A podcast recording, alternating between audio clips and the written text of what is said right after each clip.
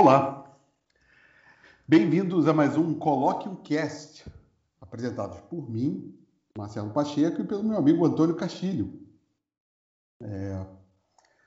Hoje nós é, teremos uma conversa, quer dizer, mais uma conversa. O Coloque um Cast é basicamente um registro de conversas, de assuntos que eu, Antônio Castilho e, outros amigos eventuais convidados é, conversamos durante a semana e resolvemos registrar. É, nós já tivemos alguns outros episódios e não esclarecemos muito bem a, a origem dos apresentadores. Eu, minha formação é comunicação social, publicidade, jornalismo, posso me considerar um especialista em generalidade.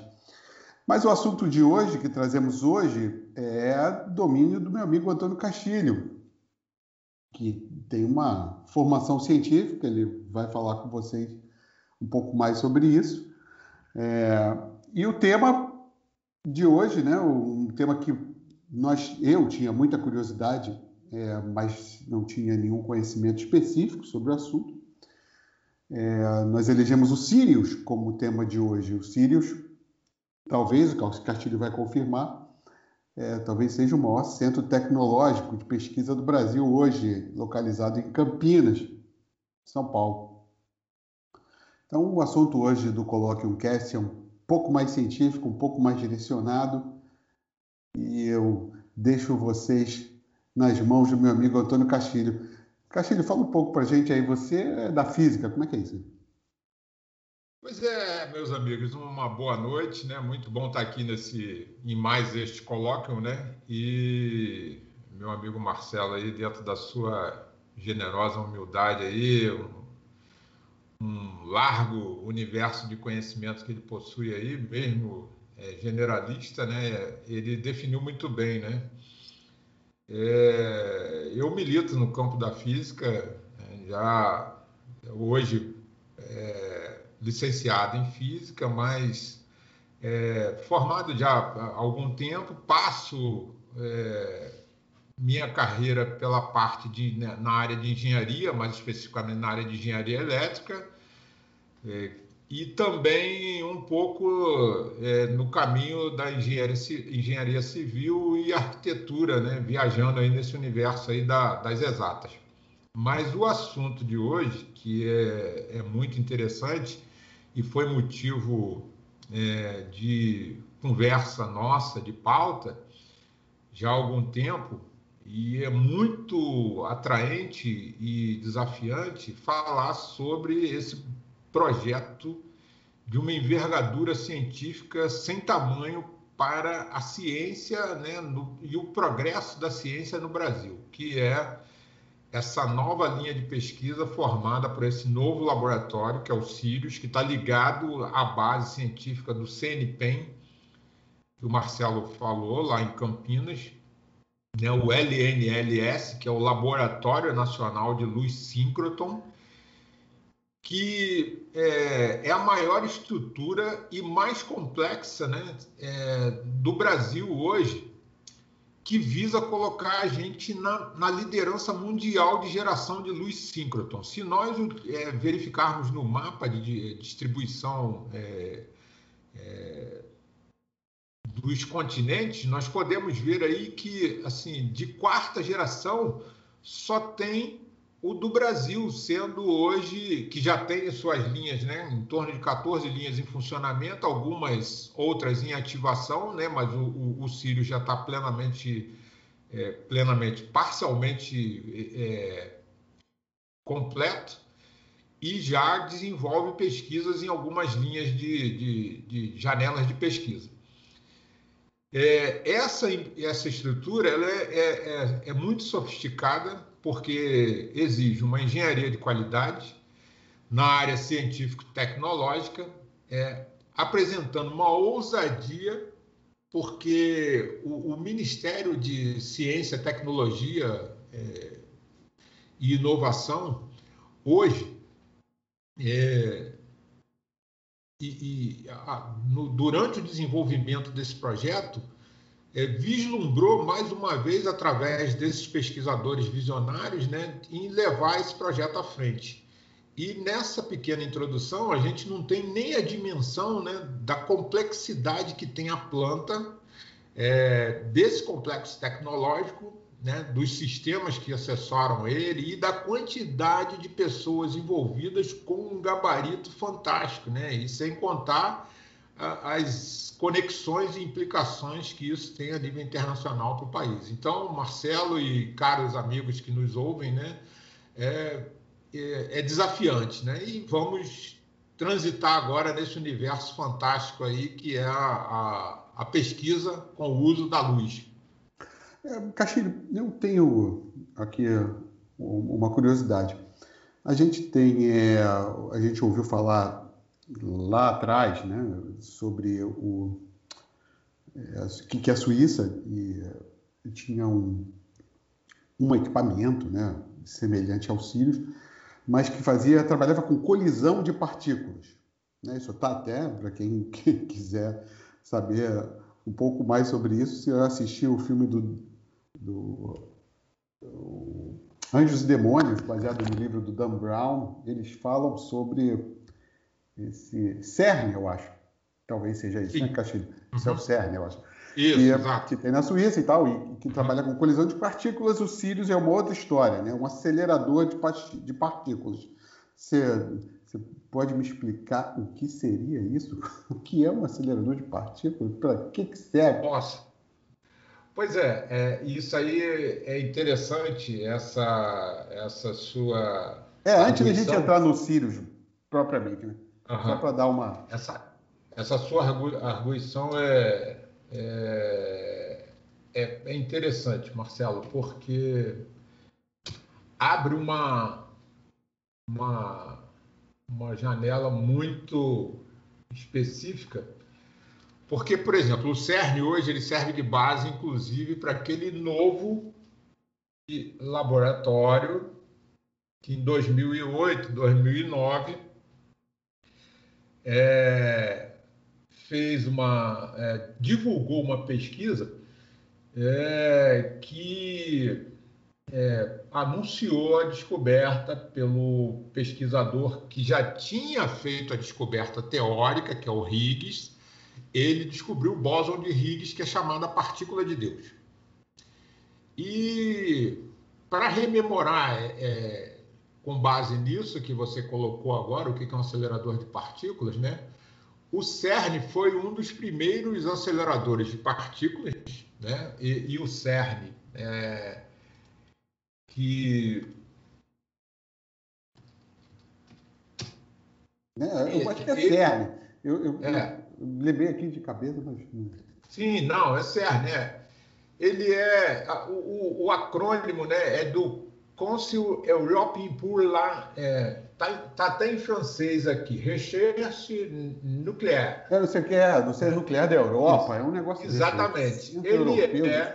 Exatamente. É a Organização Europeia de Pesquisa Nuclear, né, que assim foi um trabalho feito por muitas nações que se reuniram, inclusive o Brasil participou, participa ainda de pesquisas no CERN e trabalha nesse é, é, acelerador específico. O acelerador, né, que tem uma característica é, singular, ele serve para você pegar determinados tipos de partículas, no caso específico do, do CERN e do LHC, que hoje é o mais moderno laboratório, ou melhor, mais moderno acelerador de partículas do mundo para você acelerar determinadas partículas a velocidades relativísticas, ou seja, velocidades próximas à velocidade da luz, em determinados momentos realizar colisões e daí você analisar qual, quais são os resultados, o que, que resulta dali. Inclusive, isso aí permitiu você entender, é, logo no início do desenvolvimento do estudo das partículas, você conseguir entender como é que se comportava, por exemplo, a, a partir do momento que você beneficia o urânio, que você enriquece ele, como é que se formavam as reações em cadeia e geravam os nêutrons. Né? Isso aí permitiu, inclusive, você armazenar é, é, a, a, as pastilhas de urânio é, enriquecido para poder usar como combustível num reator nuclear permitiu você descobrir determinados tipos de metais que é, depois de blindada, né, essa, você é, eu, eu não, não, sei se assim vou, vou, citar aqui porque é muito específico, né? As pastilhas de urânio elas são é, pequenos cilindros que de, de, de, tamanhos assim muito compactos, né? E são acondicionadas dentro de um tubo metálico lacrado para poder utilizar e, determin, e num determinado processo dentro do reator ela entra em reação e começa a emitir nêutrons para poder gerar energia, energia calorífica. É, é, é um, o processo principalmente do assim a base da geração de, da, da, da, energia nuclear que fundamenta inclusive os processos dos nossos é, reatores em funcionamento aqui no Brasil, os dois de Angra. E é, nessa balada do, do, do acelerador você acelera essas partículas e aí faz a colisão delas. Por exemplo, nesses aceleradores, você consegue acelerar alguns tipos de partículas e hoje, só para a gente ter uma ideia, eu citei isso na nossa reunião de pauta e falei com o Marcelo que assim, a, gente até é, analisou, porque são dados muito específicos e muito técnicos, só o núcleo hoje, antigamente nós tínhamos a ideia, no início de tudo, que nós tínhamos só é, duas partículas no núcleo do nosso átomo, né?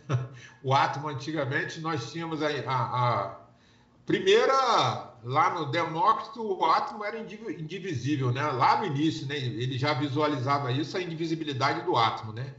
E aí foi avançando, o átomo apareceu com o núcleo e uma eletrosfera. Então ele tinha os elétrons girando em torno do, do núcleo. Depois já se descobriu que no núcleo ficavam os prótons e os nêutrons, e os elétrons na eletrosfera.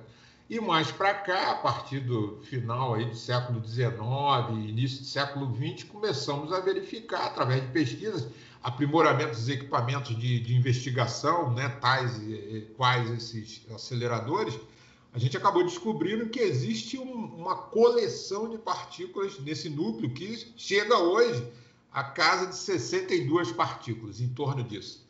É, são os hadrons, aí nós temos bárions, mesons, temos é, é, neutrinos, uma série de outras partículas, né, Marcelo? Eu não sei se eu estou conseguindo tornar isso claro, mas especificamente aquele acelerador ele consegue manipular quase é, alguma, a, a maioria dessa cole, dessas coleções de partículas, né, ou dessa coleção de partículas que a gente acabou de falar. Ele é diferente do nosso acelerador aqui no Brasil, em linhas gerais. É, o que você falou antes do, no início da conversa sobre LNLS, Laboratório Nacional de Luz Síncroton. Você vai ter que explicar o que é esse laboratório e o que é a luz síncroton para mim. Pois é. Então vamos lá.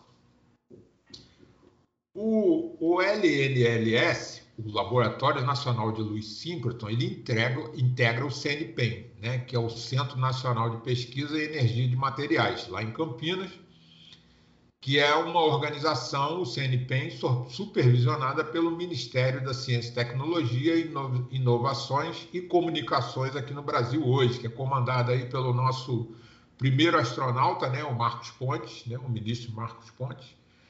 É, e ele é responsável pela operação do Sirius, né, que é a, a mais complexa infraestrutura científica já construída no país. Né? E o laboratório, que, que é está ligado ao complexo lá do, do, do Centro Nacional de Pesquisa, ele é uma instalação multiusuário, aberta à comunidade científica brasileira e internacional, que tem um sofisticado instrumental científico né, para a realização de centenas de pesquisas acadêmicas e industriais a cada ano, e isso daí ele é visitado por milhares de cientistas. Ele é aberto a todas as universidades, é, a várias é, é, instituições privadas aí, no caso da indústria, né? A gente tem, por exemplo, o caso de uma instituição mista que usa muito é, tanto LNLS quanto, quanto agora o próprio é, Sirius, a Petrobras, a Vale, porque ele trabalha na pesquisa de materiais e outras, várias outras instituições de pesquisa na área de medicina, de saúde, né, que são alinhadas com isso. De uma é, assim, de uma, uma linha geral traçada, o Sirius, ele hoje está tá em operação com 14 estações experimentais, né, que são chamadas linhas de luz. E elas podem ser usadas simultaneamente né, para pesquisa 24 horas por dia. No futuro, essas linhas poderão né, chegar a um número total de 38 linhas né, e trabalhar é, é, nessa, nessa linha de pesquisa, auxiliando o desenvolvimento e, e alavancar o progresso da indústria no Brasil. A produção da luz síncroton, né, você precisa para poder gerar, e no caso aqui específico, aí que está a diferença. Você colocou muito bem a sua pergunta no início, falando sobre é, o caso específico do, ah, do, CERN, do CERN, do CERN né? e hoje o mais novo LHC, a luz síncroton, né? você usa acelerador de partícula capaz de produzir movimento de elétrons. A diferença é essa. Ah, Ele especificamente movimenta elétrons. Assim, tem, um, tem uma particularidade aqui que aí, de novo, eu vou apelar para os nossos cabelos prateados. Nós, que já, já somos aqui, já temos uma, uma rodagem aqui no nosso, na nossa grande nave chamada Terra, né? Nós conseguimos ver as televisões de tubo que hoje são vistas aí, é claro que ainda existe. Eu, eu ainda tenho uma aqui na minha casa. Aqui, que ela é isso? Tá, tô, tem TV de tubo. Estou pensando, ela, ela não está funcionando porque ela está com problema no tubo, é, é, coisa pequena de resolver, mas eu vou acabar me desfazendo dela para não ser um acumulador, né? E faz-me você e nossos ouvintes, é, o tubo nada mais é do que o acelerador um acelerador de elétrons. Uhum. E todas as vezes que nós nos submetemos, por exemplo, a exames radiológicos, no famoso aparelho de raio-x, quando você vai é, comumente, né, que a pessoal fala aí de uma maneira assim. Tirar uma né? chapa? Né? Tirar uma chapa. é, a gente está usando um acelerador. É um acelerador de partícula. Ele acelera as partículas elétricas ali, né, no caso ali o elétron, e colide ele no anteparo para gerar o raio-x em alta velocidade, ou velocidades é, relativísticas próximas à velocidade da luz. Outra curiosidade, só para lembrar aqui, é, a, nossa, a, a, nossa audiência, né, a velocidade da luz são é, 300 mil quilômetros por segundo ou então 300 milhões de metros por segundo, né? para a gente ter uma ideia de quanto a luz anda. Isso aí é comparativamente a velocidade que uma partícula dessa chega. Ou são é, centenas de milhares de partículas que viajam nessa velocidade dentro do acelerador.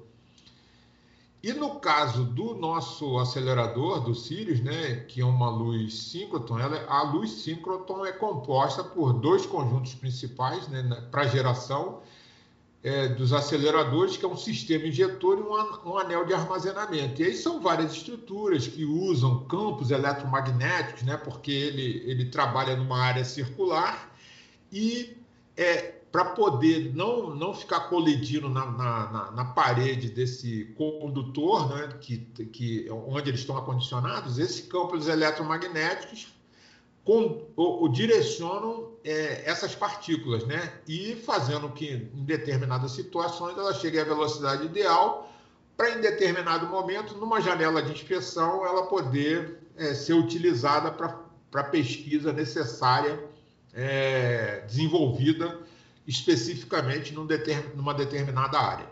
E, e quais as aplicações para isso, Castilho? É, pois é. Aí... Vamos lá. Aliás, lembrando que Sirius é por causa da estrela, né? Gente... Pois é, sim. Outra Sirius... particularidade. Você é, é lá na estrela. Chamou a atenção disso daí, né? É outra particularidade, né? A, a... As pessoas ficam muito, às vezes. É... Eu, pelo menos particularmente, gosto de saber a origem das coisas, né?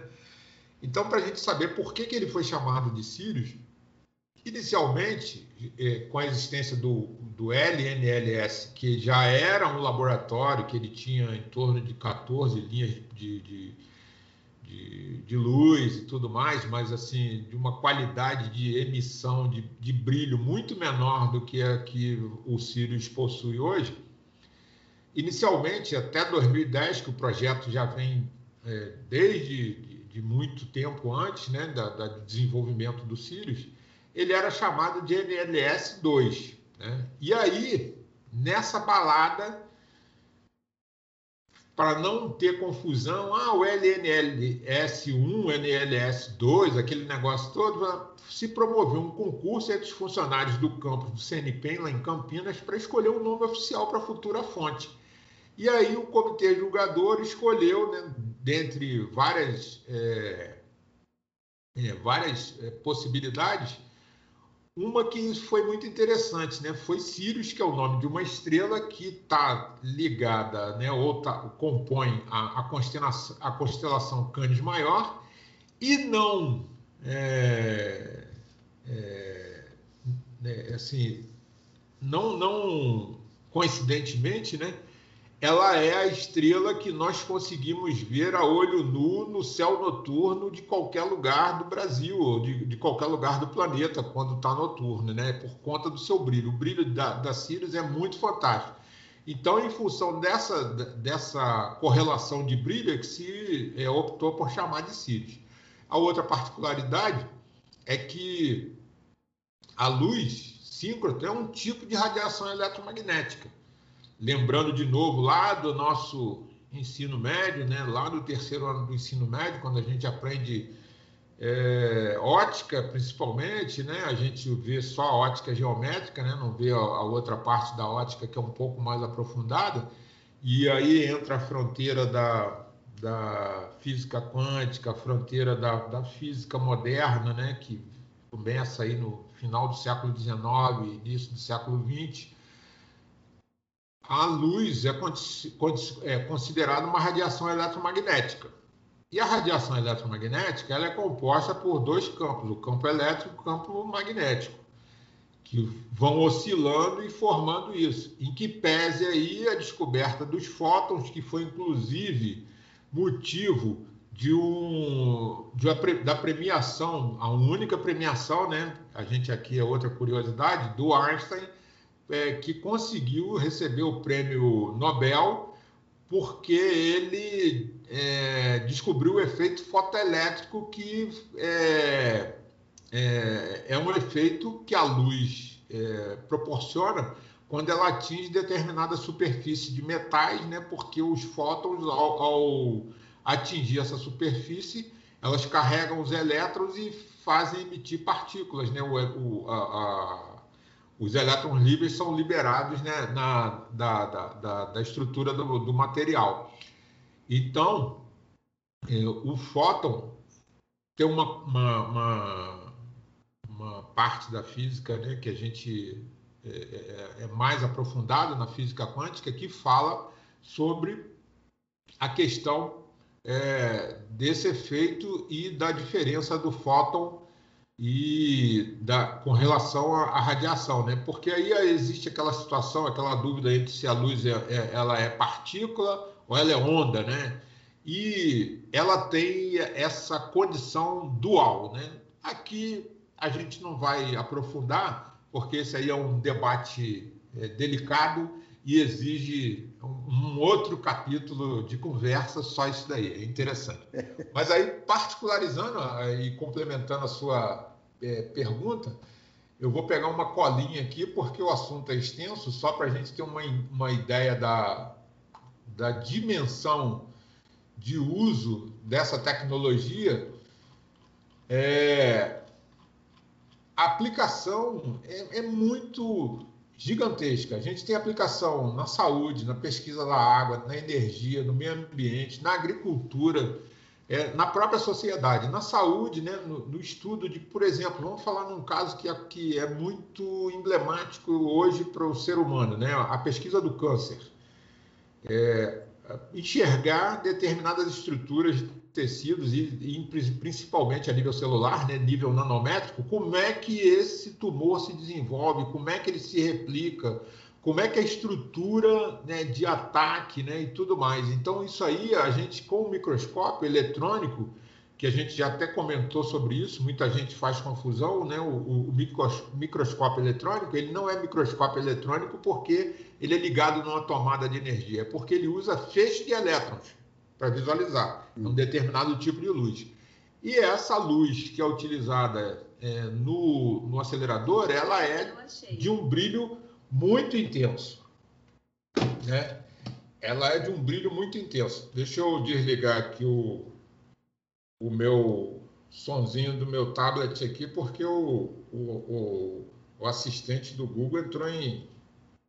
Entrou em modo. Aqui. É, porque você, certamente você citou alguma coisa da física e ele queria é. participar, é. certamente com alguma opinião, a inteligência artificial, né? Uhum. Do, do, do, do, do modo Google, né? Queria participar.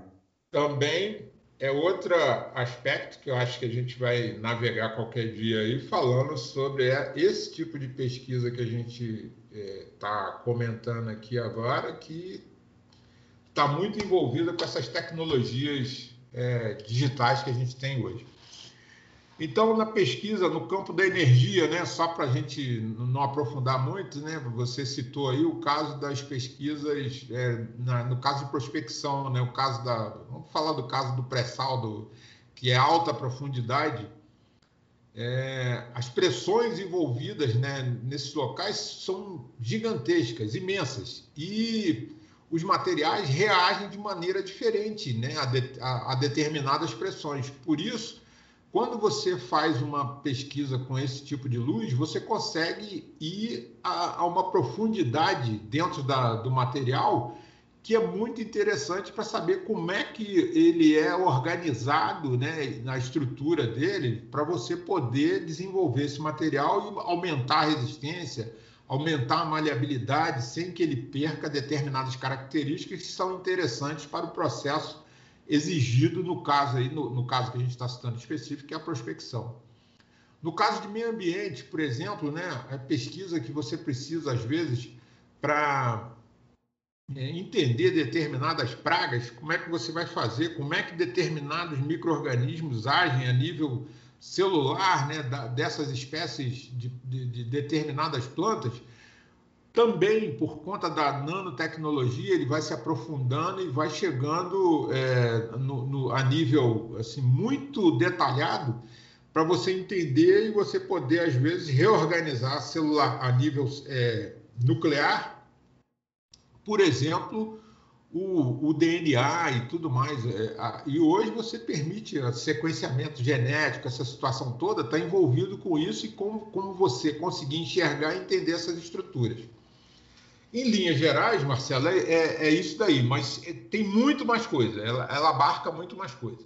É, o, o, o projeto, o Sirius, foi inaugurado em outubro de, outubro de 2020. É, e na fala do, na época, na fala do, do ministro e tal, ele queria que que essa estrutura fosse meio que o que o centro, né, que o entorno se desenvolvesse, o entorno ali de Campinas, do interior de São Paulo, se desenvolvesse como o Vale do Silício. Ele tem essa esperança, né, uhum. que o Brasil né, ali na desenvolva ali um centro de pesquisa e tecnologia mais abrangente e tal. É, a gente falou, conversou também quando a gente, eu vi a estrutura de cima, vi a foto do Sirius de cima, bonito, a arquitetura, a engenharia daquilo, né? Vou, que, que, você tem para dizer para a gente sobre aquilo ali, Castilho? Porque o negócio é pesado, né? A estrutura daquilo ali foi construída também não só para né, é. para suportar. É. Né? é Marcelo, é, Marcelo e nossos ouvintes, né? A, a, a, a estrutura desenvolvida do, do laboratório é, que não ali é, só particularizando aqui é, é, tudo muito grande, né?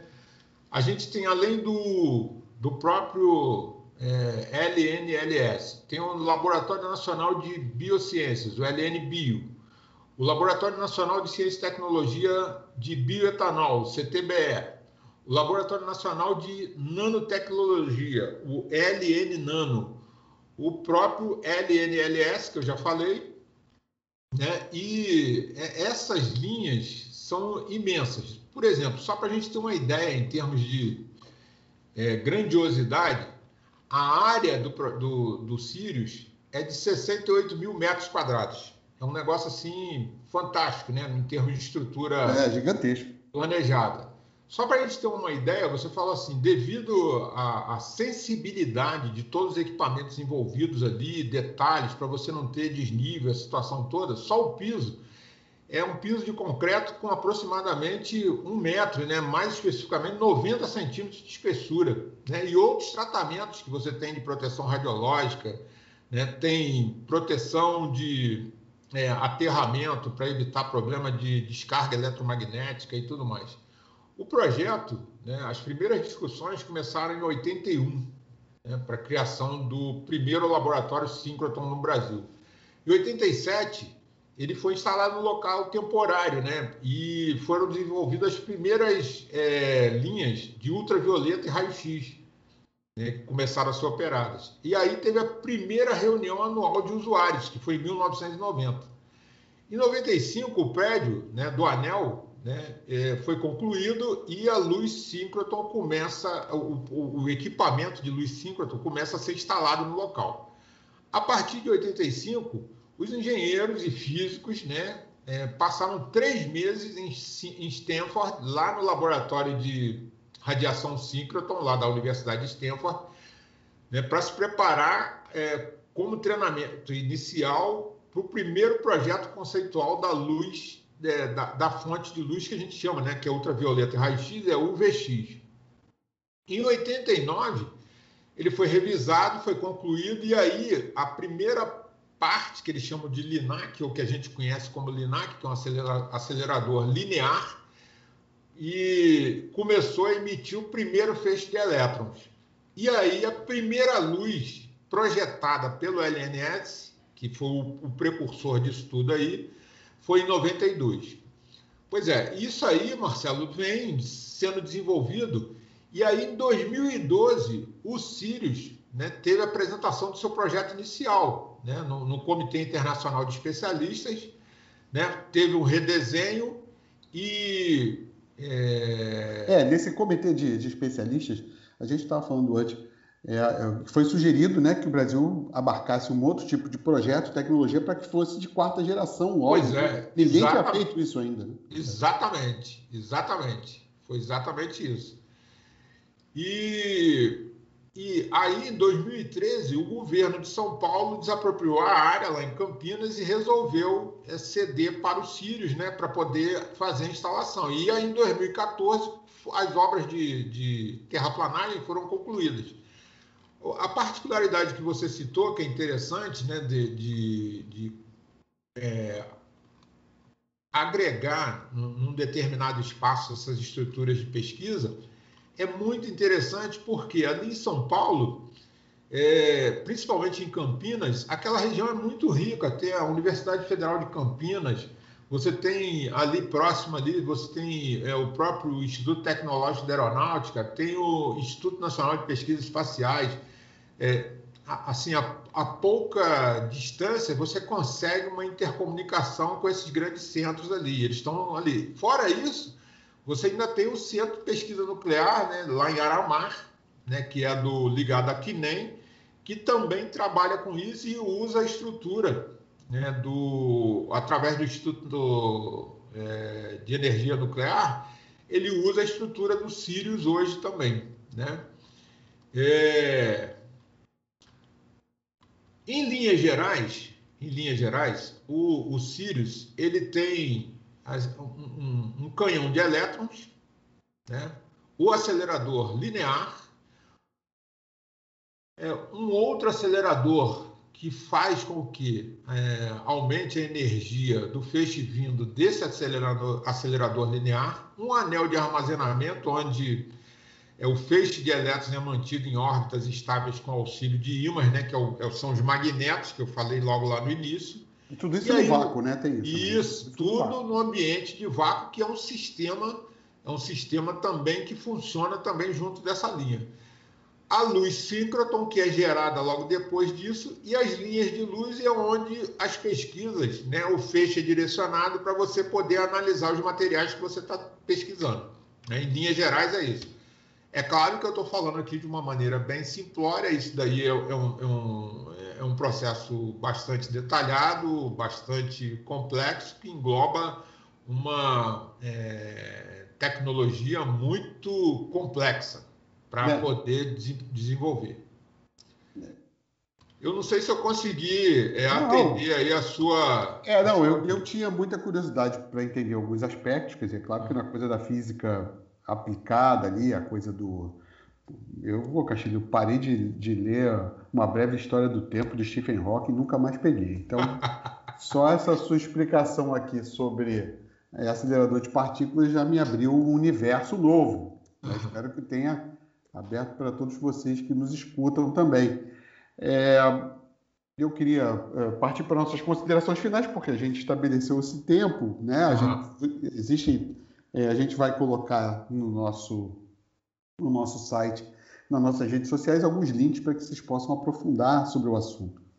É interessante é que o perceber que o Brasil é, tem diversas iniciativas na área da ciência, da tecnologia. A gente depois pode até falar de Alcântara, que dá um outro episódio, né? mas é interessante perceber que, apesar de todas as dificuldades, de anos complicados que estamos vivendo, a gente percebe o Brasil é, firme né? e reconhecido mundialmente, né, Castilho? Pois é, Marcelo. É, nas considerações finais aqui que eu separei. Manda ver só para a gente ter uma, uma dimensão do, do que a gente está envolvido né, assim, na construção desse complexo é, científico-tecnológico, é, eu vou falar um número aqui que talvez não, as pessoas não tenham dimensão, porque está envolvido aqui com a carga do elétron e tudo mais. Né? A energia dos elétrons envolvidas ali é de 3 gigaelectronvolts. A circunferência do anel é de 518 metros. O diâmetro do anel são 165 metros. Eu falei que ele, ele pode chegar até assim num, num, num número de, de execução de 34, 38 linhas, mas no total comportado em planejamento são 40 linhas de luz. A área total do prédio, da área de construção civil, são 68 mil metros quadrados tem mais de 1.350 magnetos envolvidos nessa situação. A linha de vácuo dele é mais de um quilômetro de câmara de vácuo e mais de 1.300 componentes. O sistema de controle tem 8 mil pontos e mais, 400, mais de 400 computadores envolvidos nessa, nessa, nesse sistema de controle. O túnel que tem para controle disso tudo são mais de 500 metros com temperatura controlada entre mais ou menos 0,1 grau Celsius. Você tem ideia do que é você conseguir manter isso num tempo estável 24 horas, né? É, é uma condição assim que exige um consumo de energia gigantesco, em que pese a gente ter ainda uma deficiência de geração hoje em função de, da, da, demanda energética no país, né? mas isso é interessante. Né? É... Outra particularidade, a proteção radiológica. Né? São, é um quilômetro de blindagem de concreto com zero, de 0,8 a 1,5 metros de espessura e 3 metros de altura. É, as fontes de corrente, né, elas chegam a cerca de 900 fontes são 40 quilômetros de cabos de alimentação. É, e a infraestrutura toda tem 700 quilômetros de cabos elétricos. É. e foram movimentados, assim, no, no geral, para compactação né, e tudo mais, 220, 220 mil metros cúbicos de, de, de terra para poder movimentar e chegar na, na estrutura acomodada. E, por fim, é só lembrar o seguinte: o Brasil é um dos poucos países do mundo que domina a tecnologia de luz síncroton hoje. Tem a capacidade, é, ou teve a capacidade de construir esse laboratório, que ainda está sendo concluído, que se tornará, né, é, nessa jornada, fazendo com que o Brasil se torne um dos líderes mundiais nessa área. As ferramentas são de última geração, ligadas à investigação microscópica da matéria, da matéria, a matéria que eu digo do, do, do, do material, né? do, do, daquilo que a gente precisa pesquisar. Né?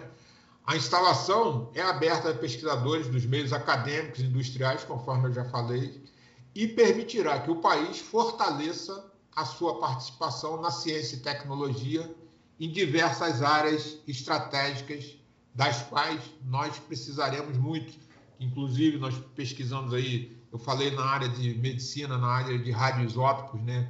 pesquisa de é, coração, de tumores, de lesões de coração e tudo mais na área de materiais e tudo. Para se ter uma ideia, hoje, o Reino Unido, que é o líder em pesquisa na área farmacêutica, ele usa um, alguns, alguns aceleradores que são de segunda geração e terceira geração, e não tem quarta geração. Imagine se a gente tiver pessoal capacitado, né, trabalhando nessas linhas, aonde a gente pode chegar. Só depende de nós, Marcelo. Isso aí. É, parabéns à nossa engenharia, à nossa tecnologia, aos nossos cientistas, né? É, por essas realizações. É, existem outras, né? de repente nós estaremos aqui para que a gente possa mostrar para vocês. É, esse foi mais um episódio do Coloque um Cast. A gente agradece a toda a audiência, a todos vocês que ficaram conosco e esperamos que o assunto tenha sido. É, a gente tenha aberto uma porta para que vocês tenham conhecimento e tal de toda, toda essa, essa pesquisa, de toda essa iniciativa. Mais detalhes nas nossas redes sociais e no nosso site. É isso aí, gente. Obrigado e até a próxima. Aí, Castilho, meu caro. Obrigado aí pela aula.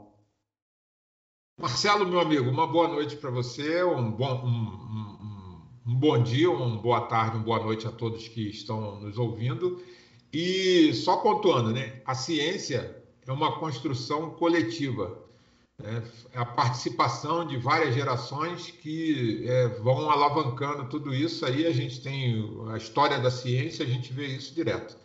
E espero, conforme o Marcelo falou, que a gente possa ter é, ajudado a iluminar com essa luz o caminho é, de pesquisa de todos vocês.